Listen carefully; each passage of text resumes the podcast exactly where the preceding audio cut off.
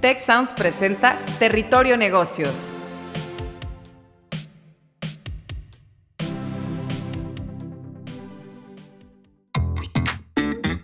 Ahora entramos a Territorio Negocios. Un espacio de diálogo y reflexión sobre las nuevas tendencias y transformaciones de los negocios en México, América Latina y el mundo. Yo soy Alicia Galindo. Yo soy Jaime Martínez y te damos la bienvenida al podcast de EGADE Business School y la Escuela de Negocios del Tecnológico de Monterrey. Bienvenidas y bienvenidos a un episodio más de Territorio Negocios y además de escucharnos, queremos invitarte a unirte a la conversación con el hashtag Territorio Negocios a través de la red social de tu preferencia. El día de hoy vamos a platicar de un tema muy eh, indispensable, muy en boga, inflación. Es la herencia de la pandemia y para platicar de este, de este tema, pues tenemos la verdad invitados de lujo, de los que yo siempre aprendo muchísimo. Está aquí con nosotros el doctor Jorge Arturo Martínez. Él es director del think tank financiero de GADE Business School y CEO de Castor and Pollux. Eh, también está con nosotros Ignacio Saralegui, Senior Investment Consultant en Vanguard Latinoamérica. Y pues bueno, yo soy Alicia Galindo, voy a estar moderando esta plática de donde vamos a aprender pues definitivamente todo lo que hemos venido viviendo en esta pandemia, en la nueva normalidad, todas las disrupciones de la cadena de suministro, el aumento de la demanda de energía, eh, todo esto, todos estos factores externos, internos de los diferentes países y regiones que han hecho subir los precios. También los mensajes de los banqueros centrales definitivamente tienen o han aportado algo en este tema de la inflación. Y pues bueno, hoy vamos a platicar sobre cuáles son esos factores de riesgo que hay en nuestro país, en México, hasta cuándo va a durar esta tasa altísima de inflación y pues bueno, cómo les afecta esto a, nosotros como personas, como consumidores y a las empresas. Entonces, vamos a tratar de, ver y darle respuesta a esta pregunta, ¿será que esta inflación es herencia de la pandemia? Y pues bueno, para esto eh, quiero preguntarte, eh, primero que nada, nuestro súper invitado de lujo, Ignacio, Ignacio Saralegui, ¿Tú qué opinas, Ignacio? ¿Cuál es este panorama para la inflación en México ahorita en el 2022? Eh, ¿Sigue en línea con estas expectativas para otras economías emergentes similares a México? ¿Qué nos podrías comentar? Antes que nada, hola Alicia, muchas gracias por, la invitación. La verdad que un gusto estar contigo y con el doctor Jorge Martínez hoy. Y, un honor también eh, compartir este espacio con toda la audiencia. Ya si, si, nos metemos o entramos ya de, lleno a la, pregunta, eh, nosotros en Vanguard esperamos que la inflación sea más persistente que el, pronóstico del consenso para, México, terminando este año 2022 en torno del 5%. Eh, esto eh, va a ser impulsado por, por dos factores principales. el número uno, nuestra, nuestra expectativa de inflación por encima de las medidas objetivos que traen mercados desarrollados como Europa y Estados Unidos. Eso está ejerciendo una presión alcista eh, sobre los precios de, las materias primas. Y por segundo, nuestra opinión de que la inflación en México ha tenido eh, una base amplia durante la aceleración. Recordemos que, se disparó de 4% al 7% en el año pasado, en el 2021 lo cual esto hace que sea menos probable eh, una, reversión a, las presiones eh, inflacionarias eh, o revirtiéndose a, cómo venía la tendencia antes, antes de la pandemia. En cuanto a la segunda parte de tu pregunta, creemos que esto no es una situación única para México, países en, en Latinoamérica también están pasando por lo mismo. la otra economía grande dentro de Latinoamérica, Brasil, eh, muy parecido en términos de presiones inflacionarias en su economía local. Sí, definitivamente. Y, con esto me gustaría eh, platicar eh, pues con usted, doctor Jorge, desde su perspectiva, pues cuáles son estos riesgos globales, regionales, nacionales que están afectando y que van a seguir afectando hasta ahorita. Sabemos que ahorita con lo que Ignacio nos platicaba, bueno, hay una expectativa de que vaya a bajar esta tasa, pero ahorita, ¿qué es lo que está influenciando un poquito más en el largo plazo eh, a, la inflación, a esta tasa. Sí, muchas gracias, Alicia. Pues mira, desde mi punto de vista y, este, aprovechando el foro para establecer algunos, algunos conceptos de definición que van a ser útiles para que nuestros escuchas este, tengan una, una mejor concepción de la inflación. La inflación tiende a, dividirse en, por, en los distintos periodos en los que la ha habido y hay periodos muy, muy sonados, como los 70, hubo una gran inflación por el tema del petróleo, y, a esta se le llama cost push, es decir, que hay un, hay un empuje de parte de los costos que viene y se, se, derrama hacia, hacia muchas cosas que van dentro de una canasta. Una canasta suele tener hasta 300 elementos ahí adentro, desde toda la, comida, la renta de tu casa, cosas como ellas, ¿no? Eh, y bueno, está la canasta del productor que tiene además los plásticos y el cobre y etcétera.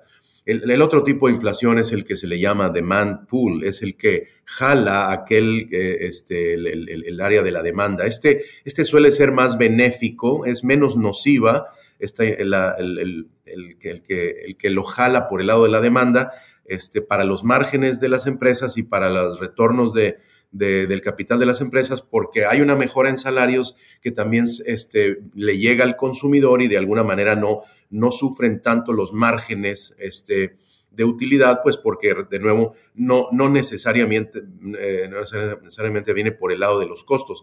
Esta es la que estamos enfrentando en la actualidad. O sea, si es una inflación eh, dañina, es cierto que ha subido y algunos elementos que son de largo plazo y que se pueden quedar pero hay otros, ¿verdad? Y sobre todo por, por ser de la, del lado de la demanda, que son más cíclicos y cuando la economía amaine a lo mejor en el 2023 y 2024, o de hecho pudiera entrar en una recesión, esta, esta inflación también este, se vería eh, reducida. Otra de las cosas que está afectando este, en el largo plazo, pienso yo, eh, este, son este, las, la, transición energética, esto también le afecta a la inflación, eh, pero, pero hay cosas que son buenas, como el aumento en la productividad que ha venido por la pandemia, que esto le beneficia a la inflación y pues estas cosas hay que tomarlas en cuenta a la hora de pensar en, qué cosa se queda y en qué cosa se va. Eh, qué interesante lo, lo, que comenta, doctor, porque sí, definitivamente ahorita eh, lo que decía, las nuevas formas de hacer negocios, las compras en línea,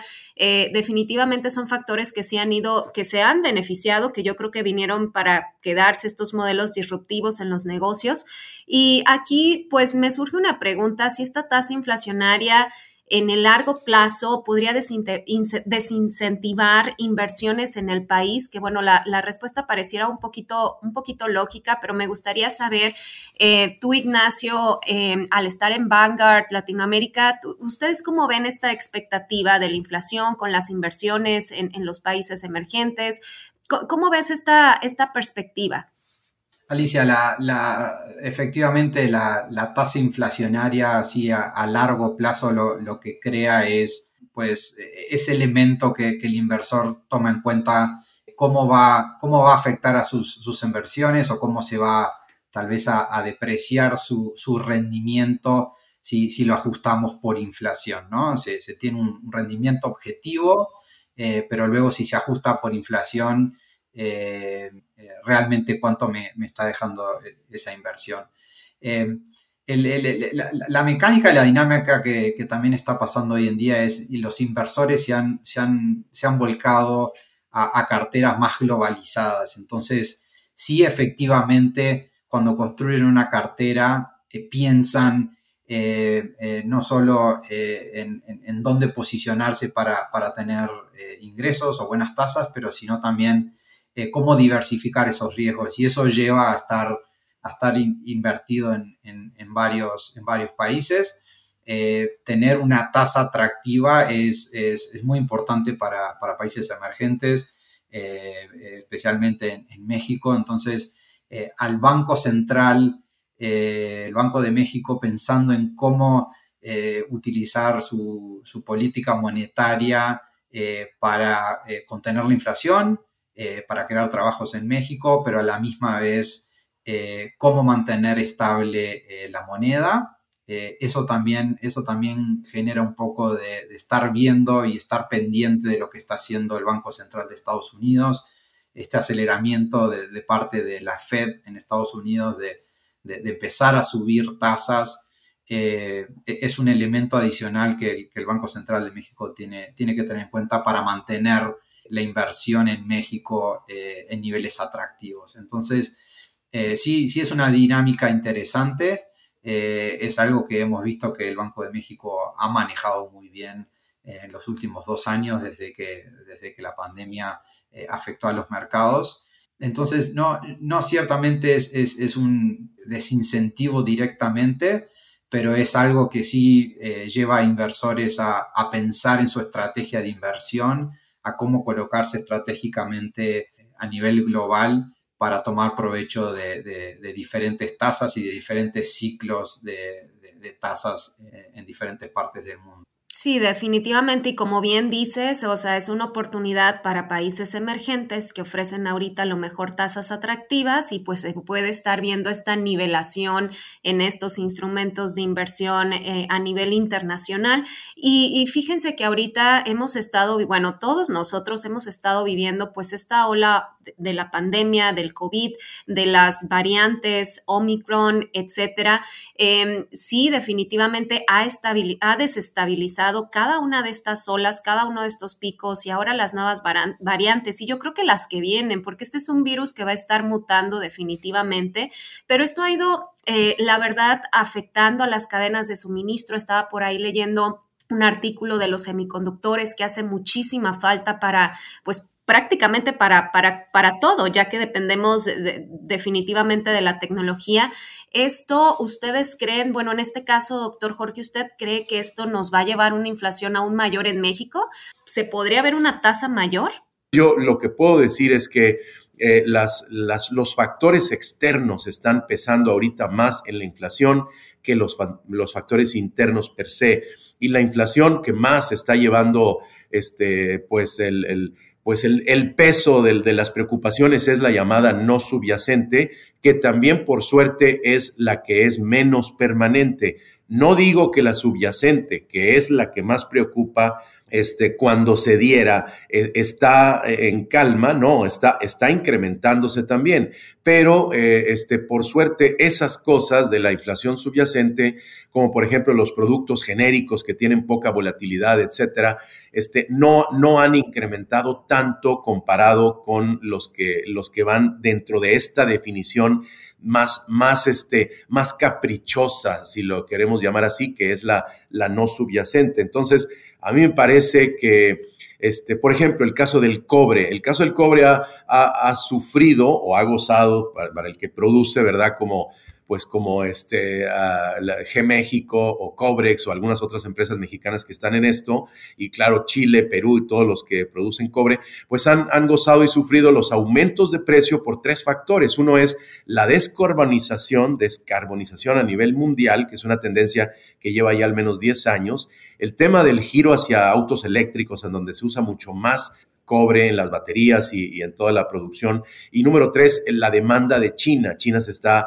transformando muchas ciudades nuevas este, para tratar de aumentar el, número de, gente en la clase media. Y, y, pues todo esto, cuando uno lo ve hacia adelante, se ve todo subiendo. Son tendencias de las que son no subyacentes, que pudieran quedarse más tiempo, ¿verdad? Porque son externas y, por ejemplo, China ha estado amainando su crecimiento y esto pudiera ayudar a que el cobre no suba tanto, pero la, descarbonización va para adelante aún más y el tema de los eléctricos va para adelante aún más. Ahorita pesan un 5% de todos los autos, ¿verdad? 80 millones de autos que se venden en el mundo, pero dentro de unos nueve años pesarán quizá un 40%, ¿verdad? Eh, a mí me gustaría conocer tu opinión, em, en este caso, Ignacio, ¿tú cómo, tú cómo ves esta, esta, parte de la variante Omicron, este, de las demás variantes? O sea, ¿crees que esto vaya a ser un efecto cada vez que haya una variante, esa esta desestabilización en los mercados? ¿Es algo que ya se va a ver con más naturaleza económicamente? ¿Qué me puedes contar sobre esto? Sí, con, respecto a, al al tema de, la pandemia, eh, eh, es, muy, es muy crítico a, nuestras perspectivas de, económicas y, de mercado. Eh, nos enfocamos mucho sí, en crecimiento, inflación y tasas y cómo se va a comportar el Banco Central, pero no, no, nos olvidemos que, seguimos en la pandemia. Eh, si bien tenemos nuevas variantes, eh, primero Delta, ahora Omicron, eh, nuestro escenario base es que, hay un progreso hacia la, brecha de inmunidad, ¿no? A medida que, nos vamos vacunando, ya el, virus se va muriendo más rápido de lo que, se contagia. luego eso lo que genera es, cierra la, brecha de, renuencia entre los consumidores y empresas, entonces la actividad social y empresarial se, se normaliza, eh, nos sentimos más cómodos saliendo y haciendo eh, la actividad de cara a cara. Eh, ese es nuestro, nuestro caso central donde, donde vemos que se siguen habiendo mejoras del lado del nivel de vacunación, la efectividad de las vacunas, pero pensando en, un riesgo hacia la baja, que sería, y está muy llegado a esta situación, donde si realmente el Omicron genera aislamiento social y, volvemos un poco a lo, que fue eh, el, 2020, donde, donde el impacto económico fue a raíz de que pues estábamos todos metidos en casa y no había actividad económica. Entonces, eh, lo vemos más por el lado de que va a afectar eh, el, motor económico, eso va a llevar a, bancos a luego empezar a, a, debatir, vale la pena sacar nuevas políticas monetarias para combatir esta nueva ola que está afectando a la economía. Eh, especialmente también eh, las políticas fiscales, que creemos nosotros que realmente fue lo que aceleró el proceso inflacionario. Eh, en cuanto a, la cadena de suministros en particular, porque, porque preguntaste, también creemos que, va a haber esta, este desbalanceo entre la demanda y la, oferta, va a haber mayor demanda de cierta manera, pero va, a disminuir en ambos lados la, la demanda y la oferta. Entonces, eh, si, bien la cadena de suministro la, vimos de cierta manera eh, desafiada desde, principios de la, de, la pandemia, eh, ha sido muy, tenido resiliencia en cuanto a, gestarse y, ver formas de, cómo no ser tan dependiente de China. También veíamos algo así antes de la pandemia, si, si, recordamos que el, negocio internacional y las tarifas de los gobiernos de Estados Unidos y China habían puesto también ese, eh, esa dureza en la, cadena de suministros. Eh, entonces, muy importante eh, el tema del Omicron y, nuevas variantes luego del Omicron, pero lo vemos por el lado de la brecha de inmunidad y cómo eso afecta la economía y, la interacción económica que, conlleva que luego los bancos centrales empiecen a utilizar sus herramientas para reactivar la economía y terminamos un poco en lo mismo con, con, con inflación persistente. Eh, eh, sí, yo definitivamente creo que esta parte de la inmunización, la parte de la tecnología, la parte del crecimiento también de los países, la parte de que llevamos casi dos años y es un poquito más ya adaptados a esta nueva, a esta nueva realidad, el, tele, el teletrabajo, las nuevas, las nuevas formas y modelos de hacer negocios, pues eso también va, está beneficiando, ¿no? Ya estamos algo preparados y pues sí, los eventos macroeconómicos al final se ven reflejados en esa, esas externalidades en, en la y pues bueno, ahí sería papel de los bancos centrales tomar pues esa, esa postura, ¿no? Por último, ¿qué instrumentos financieros existen hoy en día para que nosotros como inversionistas, principiantes, futuros inversionistas, si yo quiero hacer crecer mi dinero a través de la inversión, porque sabemos que con el ahorro definitivamente es erosión total, pero si yo quisiera invertir, si yo quisiera tener un portafolio protegido, blindado contra la inflación, ¿cuáles serían esos instrumentos, esa diversificación? ¿Cuál sería esa estructura general, por así decirlo, que podría tener un portafolio de inversión para yo protegerme hoy en día de estos niveles inflacionarios? En el 18, este, eh, Cash was King. Ah, ese es el sentimiento que es el sentimiento que hay cuando las cosas se ponen un poco difíciles, ¿verdad? Y, no es que ahorita lo estén, pero sí se están poniendo y hay diversas señales que pueden indicar que como este ciclo ha sido tan rápido, este, ipso facto nos fuimos a, casi el doble, ¿verdad? Este, de, en la ganancia de la bolsa, por ejemplo, a nivel mundial, tanto la mexicana como la americana y todas. Así de esta misma manera habrá también un ajuste bastante fuerte, pero no sabemos cuándo. Estos días está ajustándose la bolsa y el Nasdaq llegó a caer hasta un 16. Terriblemente, terriblemente, eh, sí. Sí, pero, pero se, ha, se ha recuperado hasta un poquito, aunque sea. Pero yo creo que los ajustes seguirán. No estoy seguro si será un crash ya en estos momentos, probablemente no, este es mi sentir, pero, pero eventualmente llegará porque el, el crash se adelanta a la recesión y así como ipso facto se fue hacia arriba, tanto la economía como la bolsa, así la economía también este, ah, eh, caerá antes de los 10 años que le tocó subir la vez anterior. Yo, yo no creo para nada que vayamos a estar 10 años en esto. Lo, segundo que hay que decir es que la inflación le hace eh, y, el aumento de tasas que la acompaña para atajarla, mucho daño a los bonos.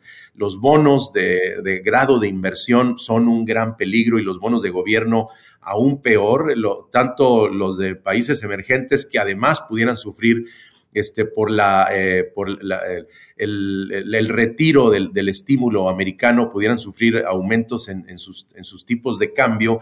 Este, entonces, ser cuidado con los mercados, ser cuidadoso con los mercados emergentes y, este, y con, los, eh, con los instrumentos de renta fija. Los bonos que le llaman de high yield son una excepción, han dado buen resultado, tanto en Europa como en Estados Unidos, creo que lo seguirán dando. Y lo mismo cuando uno en general ve este, en dónde poner su dinero, pues caray, por más que esté cara la bolsa, y claro que después de un ajuste las cosas mejoran, eh, la, bolsa eh, este, sigue siendo una opción buena. No estamos para nada tan altos en múltiplo como estuvimos en 2001, en 2000. Entonces, pues ah, yo creo que este año todavía dará entre un 7 y un 12%, ya no un 27 como el año pasado, pero la bolsa americana y la bolsa mexicana pudiera dar también ahí, desgraciadamente, sí está el elemento del riesgo político y de la poca llegada de la, de la inversión. Definitivamente, doctor. Ya hice muchísimas anotaciones por ahí para hacer un rebalanceo definitivamente en mi portafolio, porque sí, en, estos tiempos es cuando más debes de ir esta parte de dosificación, de rebalanceo, de revisar, pues que, cómo te puedes blindar. Y aquí me gustaría conocer tu perspectiva, eh, Ignacio, porque al ser Senior Investment Consultant en Vanguard, uno de los mejores fondos, yo diría que con muy buenos y atractivos rendimientos, o sea, ¿tú, tú qué me dirías? ¿Cuál sería un portafolio ahorita estrella para blindarte de la inflación? Eh, justo hicimos este análisis en, nuestro, reporte anual, este que, generamos todos los años y, damos nuestras perspectivas para, el año. Eh, hay una sección donde, donde se enfoca eh, en, este escenario base, como, como, te comentaba cuando hablábamos de, cómo va a afectar la, pandemia, o sea, en este escenario de un crecimiento económico por encima de la tendencia y una inflación que, se va, a tener de cierta manera contenida, pero, pero eh, con un enfriamiento. Vemos que, la mejor solución para tener una cartera blindada eh, es la diversificación global.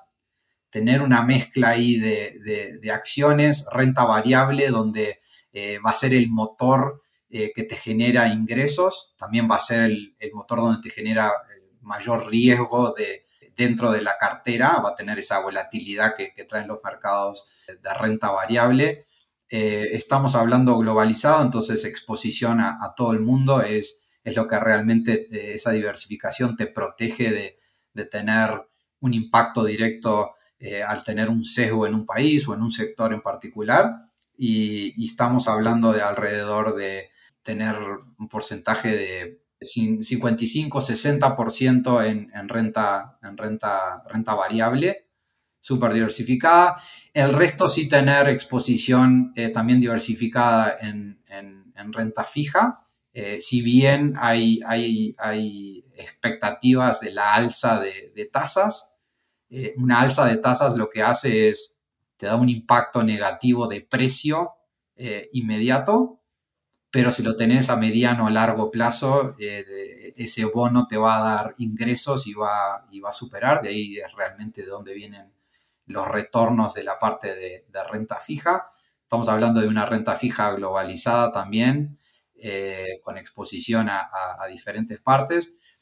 Más específicamente a tu pregunta, ¿qué podemos incluir en esta cartera para proteger de inflación?